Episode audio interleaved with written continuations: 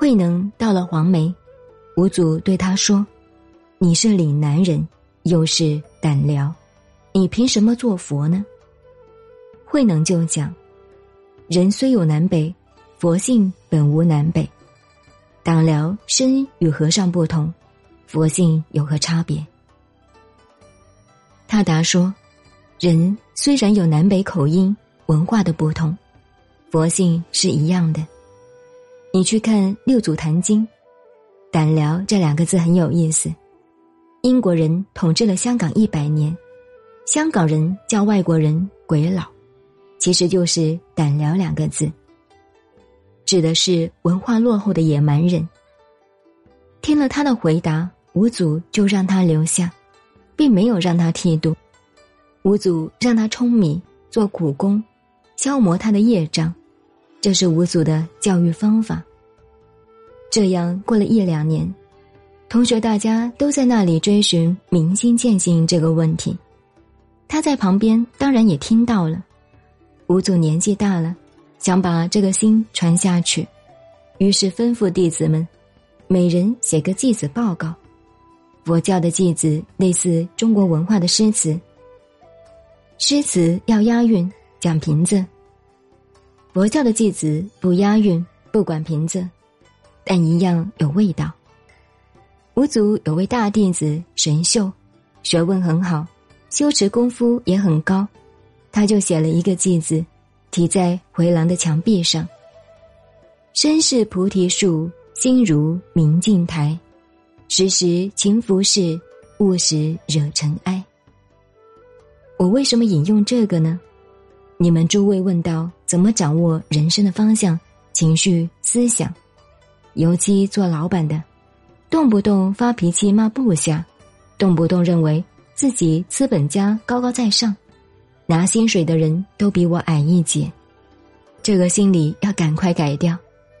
看看神秀师傅这个偈子：“身是菩提树，心如明镜台。”这是智慧。此心要平静，没有杂念妄想，没有情绪。但是人的思想、情绪、感觉随时会发生，郁闷、烦恼、痛苦、慈悲、傲慢，各种情绪多得不得了。所以要随时拿掉自己心里的情绪、思想、感觉，这是最高也是最基本的修养。无论做一个普通人，或者做一个领导人，都需要这个修养。时时勤拂拭，心境像玻璃镜子，镜子上的渣子要时时擦干净，勿使惹尘埃，永远保持清明。像每天早晨刚睡醒一样，每天早晨将醒未醒，那个有知性没有情绪的刹那，保持那个心境，就是最高的修养。像镜子一样干净，不可以使情绪、心理感觉落在上面。你们诸位问修养问题，这个句子是很好的答案。这位大师兄写了这个句子以后。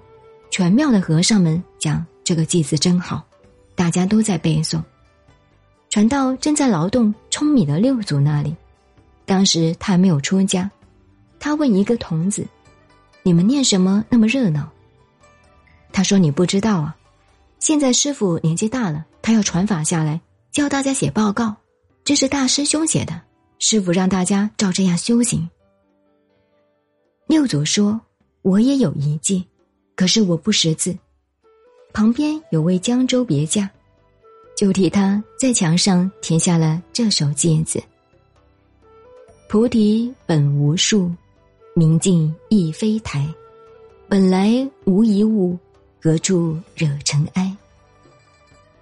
人与万物的自信本来是清净的，菩提本无树，明镜亦非台，本来无一物。什么东西都没有，很空灵自在的，何处惹尘埃？这一下，整个庙子轰动了。当时那里也有好几百人呢，等于是一个学院一样。这个戒子传到师傅那里，五祖走过来看到了，笑一笑，不讲话。拿鞋把墙上他的戒子擦掉了。我们提到六祖的戒子，回到刚才王阳明的“无善无恶性之体”，就是根据六祖这首偈子来的。六祖的故事很有趣，后来他被称为禅门南宗六祖。现在在广东的南华寺，他当时的肉身还保存到现在。讲到这个心性的本体，提到王阳明，再讲到中国文化禅宗所标榜的明心见性。刚才提到儒家的存心养性，道家的修心练性，都是人性问题，可见。人性问题是中国文化的中心，很重要的一个问题。可是，现在中国文化却把这个东西丢掉了。这样能和现在的科学接轨吗？中国要恢复这个文化，才可以跟西方的新的科学文化接轨。西方新兴的认知科学与生命科学，就是在研究生命自性，究竟有没有前生后世？生命以什么为本？又从何来？研究自信的问题，就否定了一切的宗教，也否定了一切的科学。自己有个本体，这就是我们要讨论的心性问题。